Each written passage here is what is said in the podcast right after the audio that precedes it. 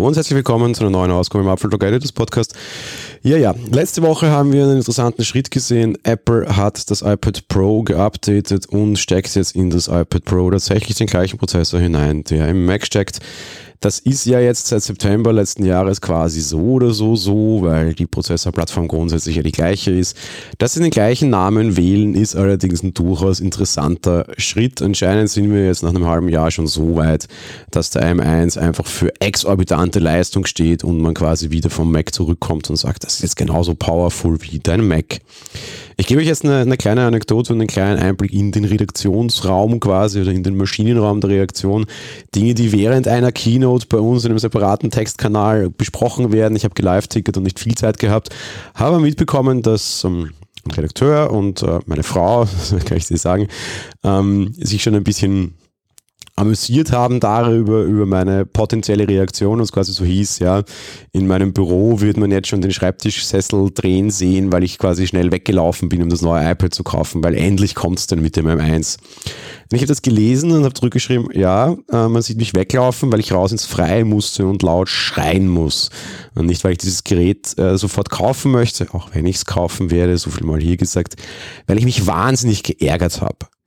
Es ist die Karotte, unter Anführungsstrichen, die ich seit Jahren suche und sehe, hält man uns näher denn je. Apple sagt uns beinhart letzten Mittwoch, auf dem Ding könnte macOS laufen. Völlig ohne irgendwelche großartigen Anpassungen offenbar. Da ist genau der gleiche Prozessor drin, da sind 8 oder 16 GB Arbeitsspeicher drin, da ist jetzt ein USB 4 drinnen. Das ist schon so ziemlich so ein, so ein normales Gerät. Okay, jetzt müssten wir nur noch gucken, wie das Teil mit einem Touchscreen umgeht.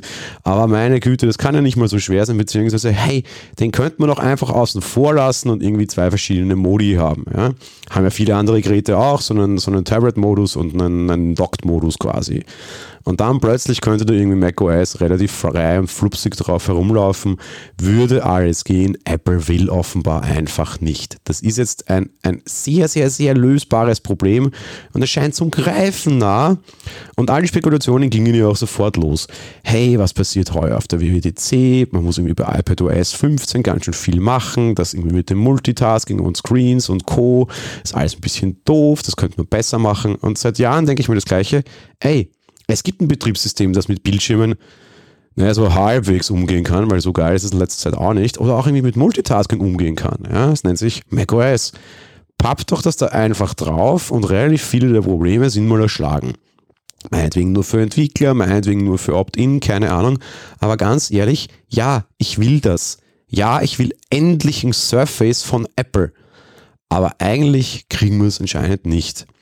Was mich nämlich in die Richtung bringt, ist, dass es gleich nach der Keynote zwei Auswehrsagen gab äh, gegenüber dem Independent. Da war auf der einen Seite der Marketingchef Greg Joswiak zu Gast, auf der anderen Seite der Hardware-Chef von Apple, John Turners.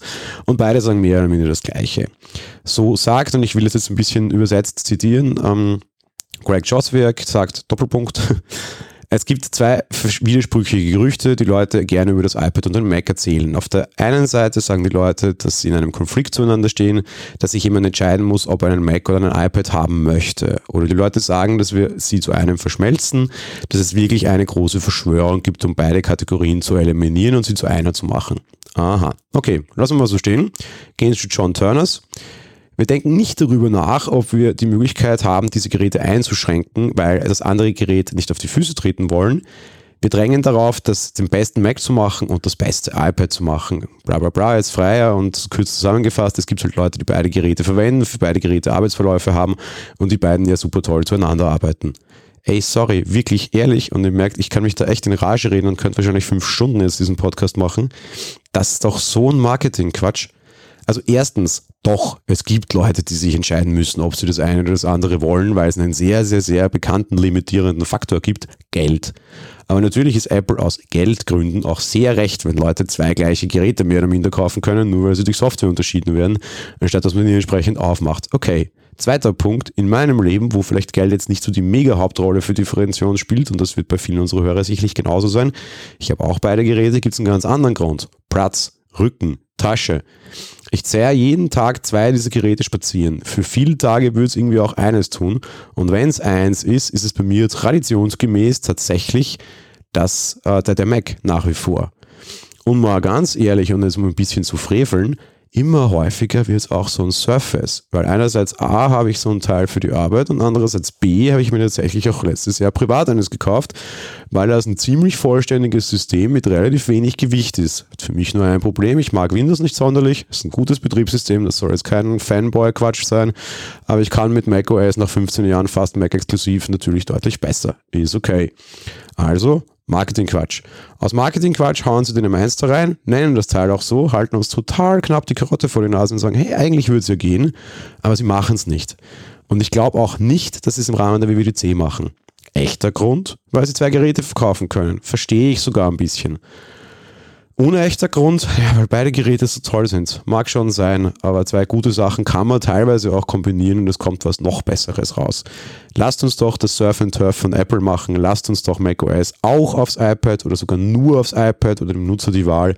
Ich fände es so toll und ich hätte mich so gefreut und ich glaube, dann springe ich wirklich hüpfend in meinem Büro, in meinem Garten oder sonst wo herum, wenn dieser Schritt kommt.